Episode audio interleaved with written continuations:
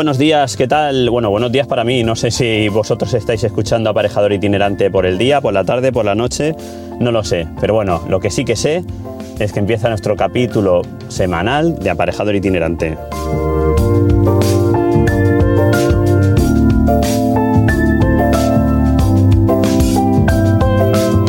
Como casi siempre, pues bueno, vuelvo a estar en el coche de aquí para allá. Hoy estoy en Valencia, que vengo aquí a una reunión con, bueno, con la empresa constructora eh, que, nos está, que, nos está, haciendo, perdón, eh, bueno, una ampliación en el, en el IEST Sereta de IBI y, y, nada, venimos aquí a reunirnos junto con la dirección de obra para tratar un par de temas, pero eso os lo cuento cuando acabe la música.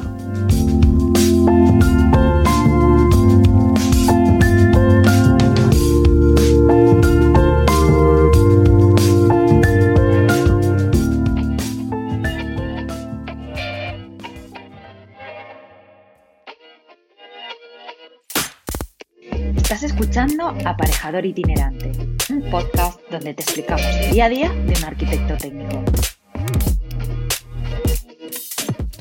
Pues sí, aquí estamos de nuevo. Vuelve nuestro podcast semanal. Arrancamos el día hoy en Valencia y, os venía contando esto porque, mmm, bueno, como muchos sabéis, os he contado que yo empecé en esto de la construcción, eh, bueno, después de acabar la carrera de aparejador, eh, en constructora, jefe de obra. Y ahora que estoy de dirección de obra, eh, pues las cosas han cambiado muchísimo desde cuando yo empecé. Bueno, fíjate si han cambiado, que es la primera vez que la dirección de obra se desplaza a las oficinas, o por lo menos para mí es la primera vez que la dirección de obra se desplaza a las oficinas de la constructora.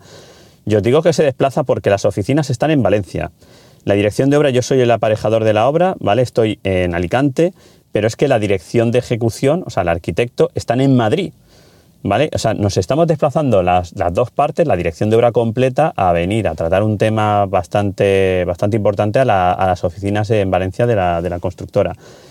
Y, y, esto para mí es algo inusual, ¿vale? Porque además la obra está en Ibi, está en mi, en mi pueblo donde yo vivo, y lo normal hubiera sido que nos hubiéramos visto allí, no que tengamos que desplazarnos todos aquí. Pero bueno, que no sea porque la dirección de obra no intenta solventar los problemas y, y, que no sea que, por, que, eso, que la dirección de obra no intenta que, que, las cosas se solucionen para tirar para adelante. O sea, aquí estamos, hemos quedado ya a las 11 y 45, a las 12 menos cuarto si no pasa nada, ¿vale? Para tratar un tema del avance de, bueno, una obra que estamos haciendo en un, del plan Edifican en, en IBI, una ampliación de, una ampliación no, es una, una reforma integral, un cambio de instalaciones, cambio de, de pavimentos, etcétera, etcétera, eh, acogidos al plan Edifican.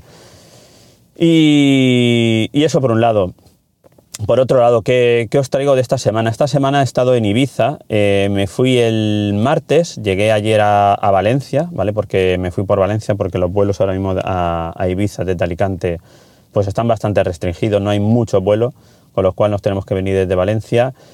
Y, bueno, salvo las reuniones oficiales que tengo allí, ¿vale? Una, la primera que fue el miércoles de 36 viviendas que estamos haciendo junto a la constructora Urban G4, eh, una reunión bastante, bastante estándar. Sí que os tengo que contar que por la tarde estuve en otra de las obras, una que estamos haciendo en Playa de Embosa, ¿vale? es una promoción que se llama Malvins, son 14 villa, viviendas de lujo en un bloque y... Eh, estuvimos hormigonando por, durante todo el día eh, la losa de la solera, bueno, entre losa y solera, ya no sé, más bien eh, solera, porque mmm, bueno, ahí vemos una cimentación con micropilotaje, eh, con unos encepados y encima del encepado llevamos esa solera de 25 centímetros de hormigón. ¿Qué pasa? Que estamos a escasos 500 metros o menos, no sé si a lo mejor 300 metros de la playa. Estamos bajo el nivel del mar. Para contener eh, el agua, bueno, eh, eh, hicimos un, muro de micropilotaje. La verdad es que se ha contenido bastante bien el agua, no, tenemos prácticamente agua con dos bombas estamos, achicando el poco agua que nos entra.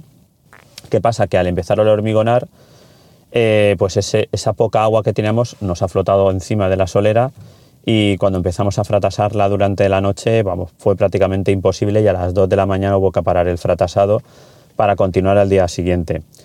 Eh, además, esa solera para evitar el, la, para evitar el, bueno, que, nos pueda subir agua por capilaridad, uno de los tratamientos que estamos darle, dándole es un espolvoreo antes del inicio del vertido del hormigón de la solera, un espolvoreo de un maxil, ¿vale? que es un mortero em, impermeabilizante, no sé si lo conocéis, de la casa de Riozoro.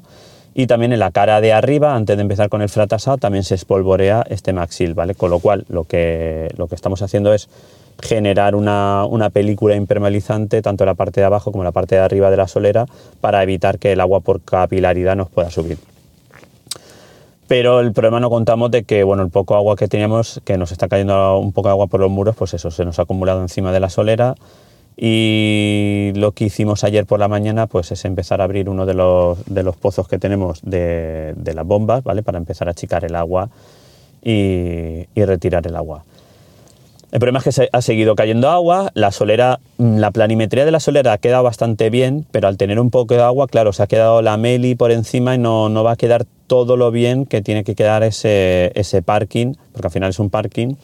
Con lo cual yo eh, esta mañana se lo decía al jefe de obra, digo, yo creo que nos va a tocar al final eh, pulir la solera, seguro, ¿vale? Para dejarla bien pero bueno, eh, esta mañana tenían reunión con, los con la empresa de fratasadores a ver qué, solución podían buscar, pero yo creo que viendo, viendo cómo, eh, me lo han presentado y en las fotos que he visto, porque yo hoy no estoy en Ibiza, eh, como digo, nos tocará finalmente pues, tener que pulir la, solera. Hasta entonces, para evitar que, que, siga entrando agua, lo que sí vamos a hacer es hacer ya el gunitado de todos los muros perimetrales ya está el mallazo colocado eh, por, delante de los micropilotes, entonces vamos a gunitarlo todo para también contener esa poca agua que nos, pueda entrar por el terreno y luego darle, eh, bueno, eh, el tratamiento que hicimos es entre la solera y el muro, ¿vale? El muro gunitado, pues haremos unas medias cañas. Bueno, al final se va a tratar como si fuera una piscina, se va a hacer una media caña y se va a impermeabilizar también todo el sótano, ¿vale? Con la idea de intentar contener ese agua, que ya os iré contando si finalmente solucionamos el problema o no lo solucionamos. Pero eso, como digo, ya será para la semana que viene o la siguiente. ¿Qué más? Eh, bueno, esto no tiene nada que ver con la construcción, pero sí conmigo. Ayer, no, antes de ayer por la tarde, eh, como yo estoy empadronado en Ibiza, fui a ponerme la tercera dosis del COVID. Me puse la moderna y la verdad que me sentó como una pata en el culo hablando mal y no os podéis imaginar, ayer que tenía una reunión de obra también durante la mañana, pues cómo pude afrontarla entre fiebre, escalofríos y malestar corporal. Mm, bueno, yo no sé si hubiera sido mejor no haber ido a la reunión y haberme quedado en, casa durmiendo, porque la verdad es que fatal. Fijaos cómo es que yo suelo dormir entre 5 o 6 horas y hoy, eh, ayer cuando llegué desde Valencia a casa, a las 10 de la noche estaba en la cama y aunque me ha sonado el despertador, no he sido capaz de levantarme antes de las siete y media esta mañana. O sea, estaba muerto.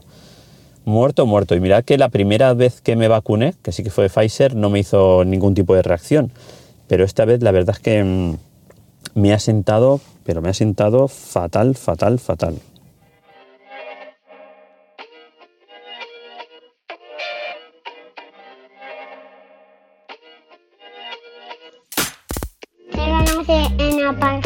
Itinerante.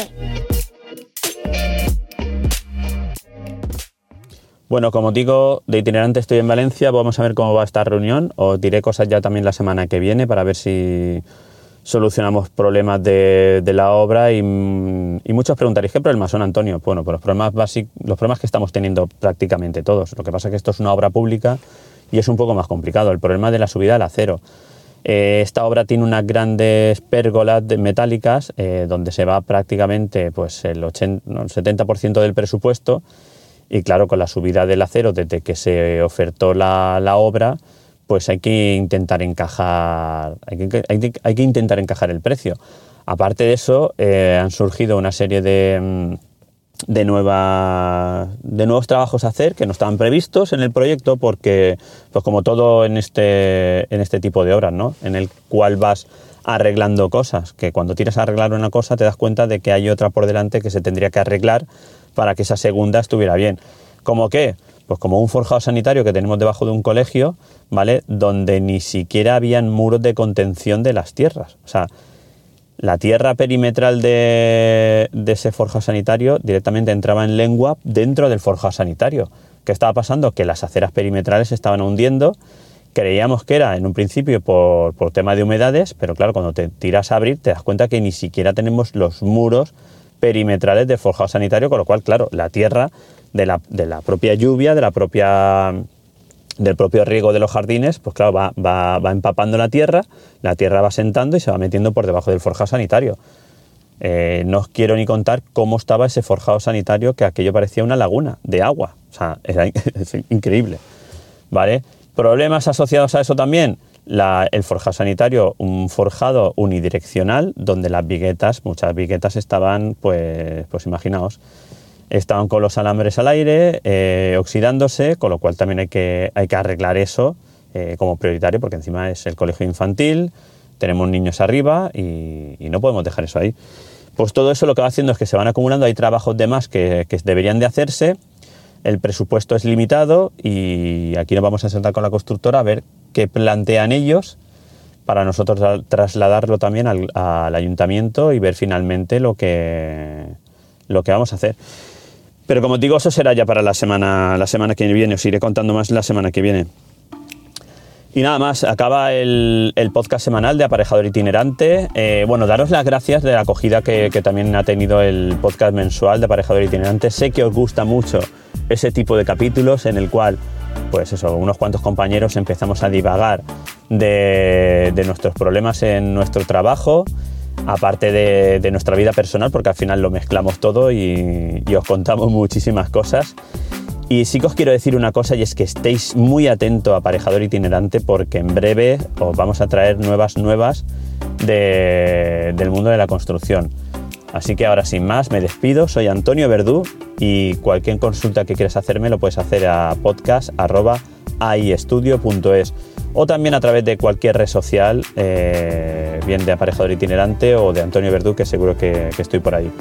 Muchas gracias de nuevo, gracias por seguirme y lo que sí que os pido es que le deis un like al podcast, porque eso siempre nos hace posicionarnos en la parte de arriba de, de Apple Podcast y nada más. Me despido, hasta la semana que viene. Hasta luego.